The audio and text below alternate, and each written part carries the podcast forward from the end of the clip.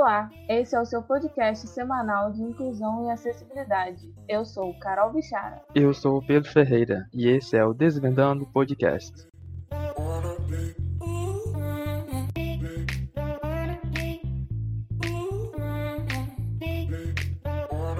Olá, pessoal, estamos de volta com mais episódio do nosso podcast semanal favorito.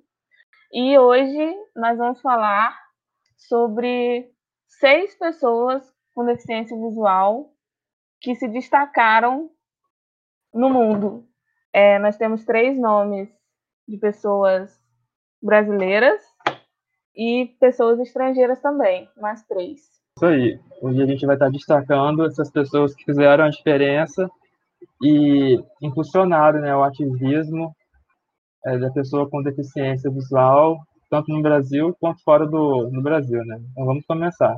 Vamos começar com ele, o inventor da escrita e leitura Braille, Louis Braille. Louis Braille é um francês que ficou cego quando ele, era ainda, quando ele ainda era bem criança. É, ele estava brincando. Sete anos, né? Isso, uns sete anos. É, e ele estava brincando na oficina do pai dele. E aí ele se machucou com, com uma ferramenta e ficou cego de uma vista. Aí depois ele perdeu a visão da outra vista também, mais tarde um pouco. E aí é, ele foi crescendo e existiam naquela época algumas linguagens de, em códigos, é, tipo tipo aquela de código Morse, né, que você bate e faz alguns sons. E ele se inspirou em alguma dessas linguagens que existiam na época para poder criar o Braille. Que hoje se tornou é, o principal meio de comunicação de forma escrita né, das pessoas cegas. Então, o, o Luiz Braille ele foi o pioneiro, né? Na verdade, foi quem abriu o caminho para que as pessoas com deficiência visual, principalmente as pessoas cegas, pudessem se comunicar né, de uma forma escrita, pudessem estudar também, pudessem ler através de um meio de comunicação que é o Braille. Então, ele é o grande revolucionário é, dessa, dessa área, né? Ele que trouxe essa possibilidade para todas as pessoas sem visão que pudesse de um jeito, pudesse de algum jeito é, ter a comunicação. Então, ele é o pioneiro nessa área. Sim, acho que um, um grande feito assim que, que eu espero muito que aconteça algum dia é que as pessoas com deficiência visual que não sabem escrever na linguagem cursiva, enfim, em tinta de maneira geral, não sejam tidas mais como analfabetas, né? Tipo, se você for uma pessoa alfabetizada em braille, você ainda no Brasil é tido como analfabeto. E e sei lá, eu acho que um dia muito importante vai ser quando a escrita e a leitura braille ou tiver esse, esse grau de importância, né? Que não as pessoas que só se comuniquem através disso, né? Como, como escrita e leitura, não sejam mais tidos como analfabetos. Então, agora vamos falar de uma brasileira, né? De São Paulo, que muita gente conhece, que é a Dorina Noil que a gente conhece ela pela fundação, né, Dona Noil, que é em São Paulo, e ela foi uma grande é, pioneira também no, no ramo de livros didáticos, né, livros para as pessoas com deficiência visual. Ela, como eu falei, ela nasceu, no, ela nasceu em São Paulo, né? Ela morreu com 91 anos de idade. A fundação, com o nome dela, é um meio de homenagear o trabalho que ela fez, né?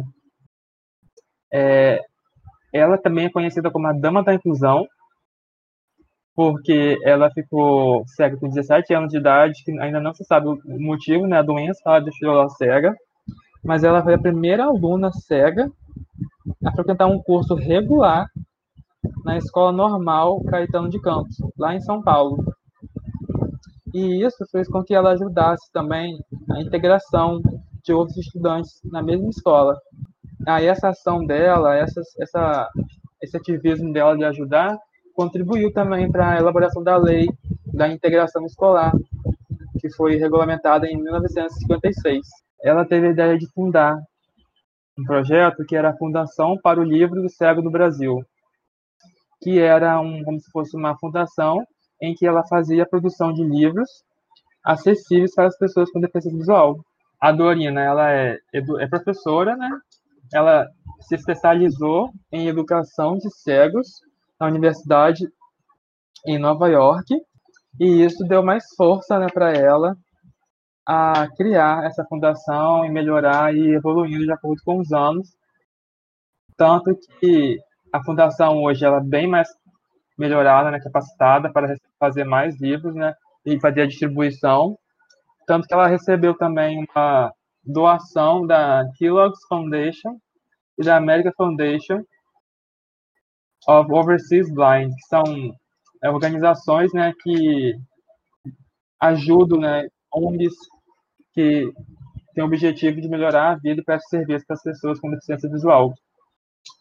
Ela foi tão é, pioneira nesse assunto, né, foi tão ativista, que ela foi homenageada pelo cartunista né, Maurício de Souza, em 2004, como servindo de inspiração para a criação de personagem que ele criou na Turma da Mônica, que foi a Dorinha, que é a menina cega. Olha que legal. É bem legal, eu nem sabia disso, descobri aqui na pesquisa. Também não, também não sabia.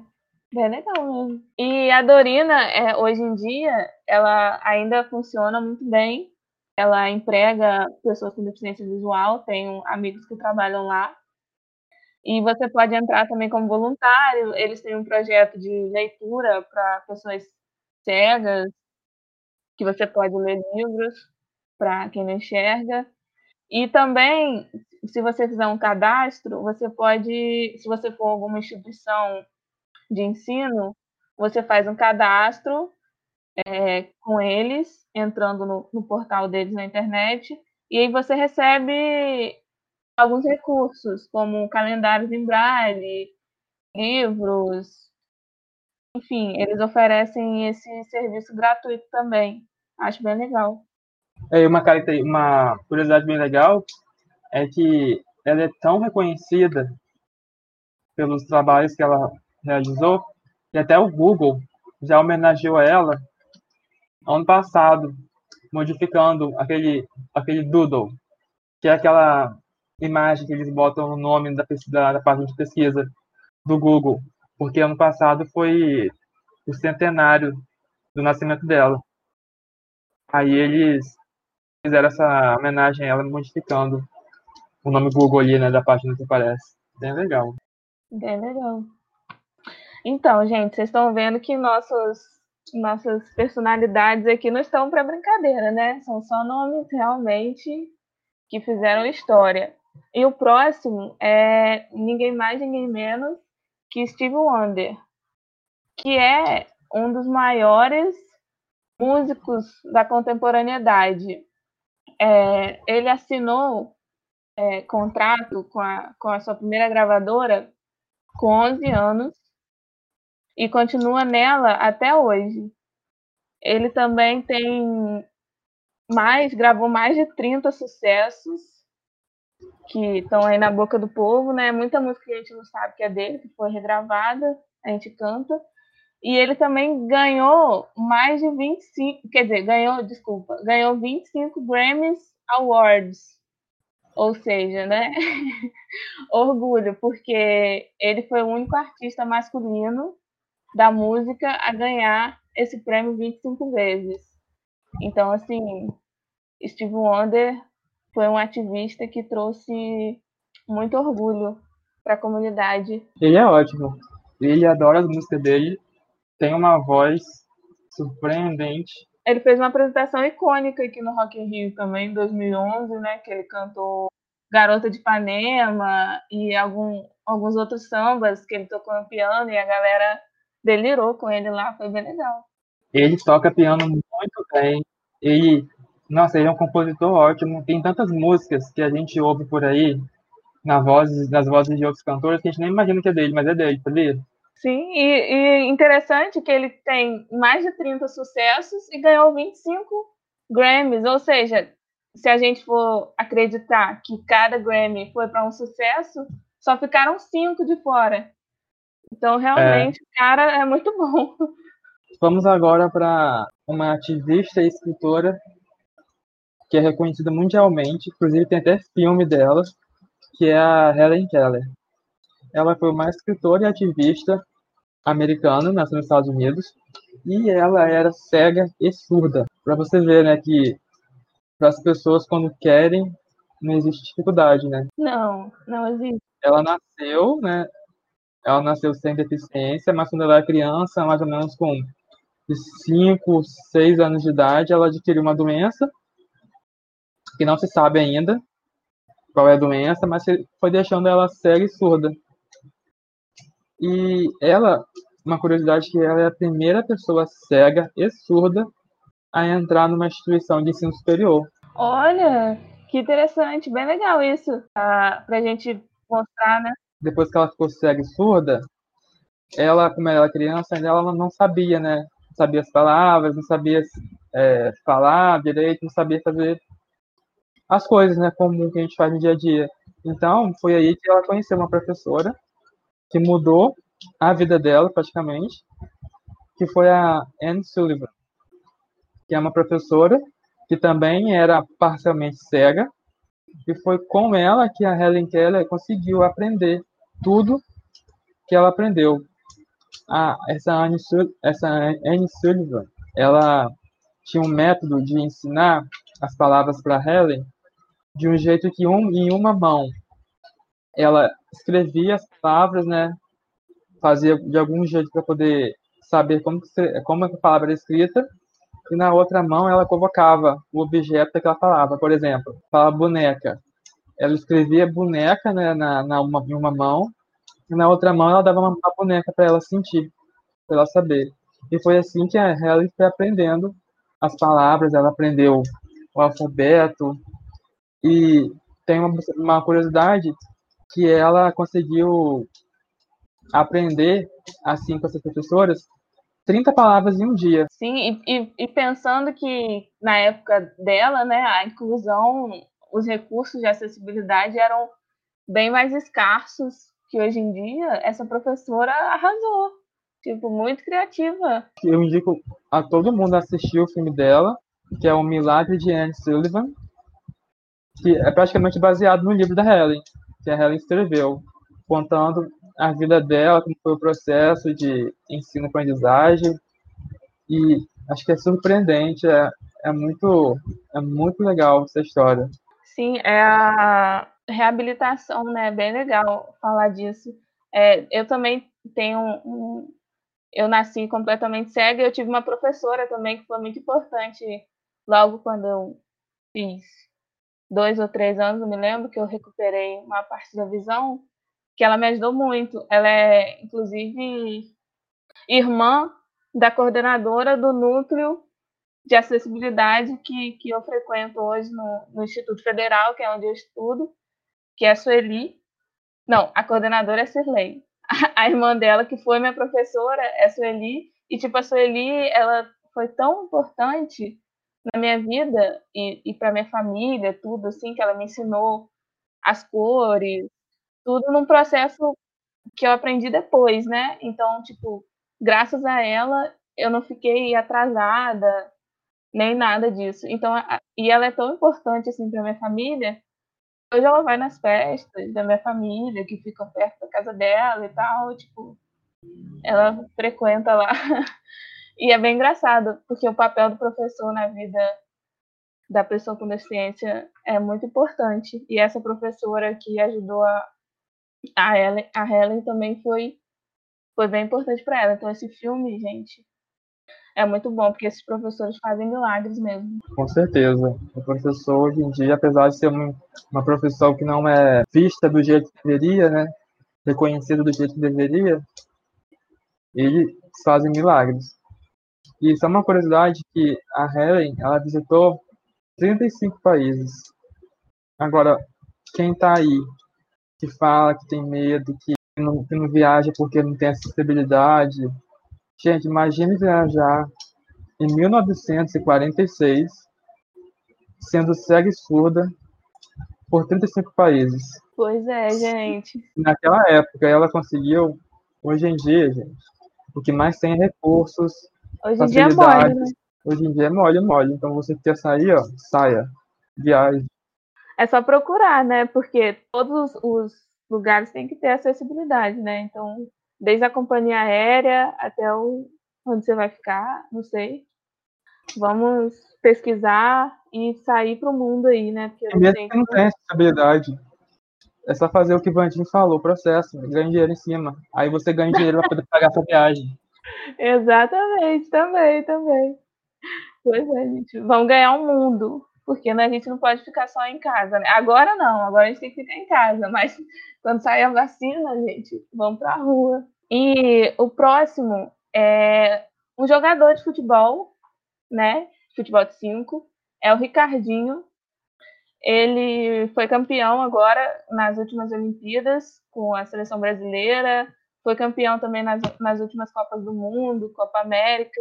O Brasil ele é bem colocado assim quando é questão de futebol de cinco, né? Ele sempre ele sempre ganha as competições. É bem legal isso também, né? Porque a gente é bem reconhecido nessa área. E o futebol de cinco é um esporte exclusivo pra, praticado por pessoas com deficiência visual, a não ser o goleiro. E tem dois guias também que ficam do lado de fora. Então, tirando essas quatro pessoas, é, o resto é todo mundo ali cego ou baixa visão. E o Ricardinho, é, ele nasceu cego e ele brincava com uma bola enrolada num saco plástico e para poder ouvir o som da bola. Então isso também é bem legal de falar, né? Porque ele correu atrás bastante. Então às vezes quando ele, não tinha recurso, como ele não tinha recurso para poder comprar uma bola de guiso, que infelizmente é cara, ele pegou e, e, e colocou a bola dentro do saco e, e foi brincar. E é bem legal isso. E ele é o jogador mais jovem eleito o jogador melhor do mundo de futebol, futebol de cinco. Então, o Ricardinho também é uma personalidade aí muito importante para o esporte e que traz muito orgulho para a comunidade deficiente visual. E agora, para terminar, né, a gente vai falar de uma pessoa que talvez muita gente não, não conheça, mas conheça o que ele deixou, que dura até hoje, que é o José Álvares de Azevedo. Quem foi ele? Ele foi quem fundou o Instituto Benjamin Constant. O José é cego de nascença e ele foi mandado pelos pais para a França para estudar lá, na escola especializada para ensino de cegos no mundo.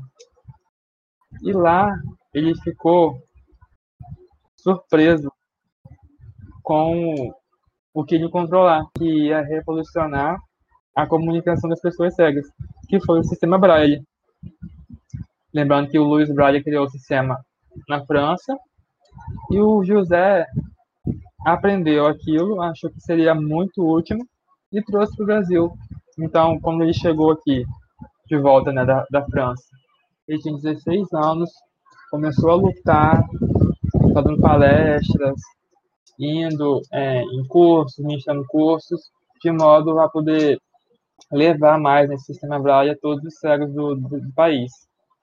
Aí nisso ele conseguiu conhecer, é uma das alunas dele, né, foi uma menina que o pai dela era médico oficial da corte imperial.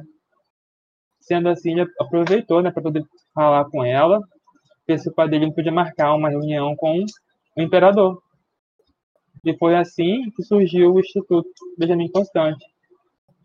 Ele conversou com Dom Pedro e do Pedro adorou a ideia e criou esse instituto depois de quatro anos né, dos trâmites da burocracia que existe no país. Né, ele criou esse instituto com o nome de Imperial Instituto dos Meninos Cegos, mas o José não pôde participar da inauguração porque ele morreu antes, né? Ele morreu com 20 anos de idade, vítima de tuberculose. Mas foi ele, foi o, o pioneiro de trazer o sistema Braille aqui para o Brasil. Acho que mais uma curiosidade, né, agora um pouco sobre o, o Instituto, é, ele fica no bairro da Urca, no Rio de Janeiro, e o bairro da Urca é um bairro super acessível, tem piso tátil no bairro todo, nas calçadas, e tem aqueles sinais sonoros, é, por causa do, do Instituto. E também é um, um bairro super seguro. É uma história assim, meio urbana, né, que a gente escuta lá, é que no Rio o índice de violência é muito alto. E na Urca não tem, não tem esse índice tão alto, porque as pessoas respeitam muito esse instituto, né? Até mesmo os ladrões, quem causa a violência, respeita muito o instituto e respeitam as pessoas que circulam por ali, né? Que são as pessoas com deficiência visual. E é uma curiosidade, assim, bem legal que eu achei de falar, né? Então, tipo, tem um shopping ali, o pessoal diz que é tudo muito seguro por ali. A gente, inclusive, né, foi andando para lá, lembra, Pedro, no nosso último Réveillon que a gente passou no Rio.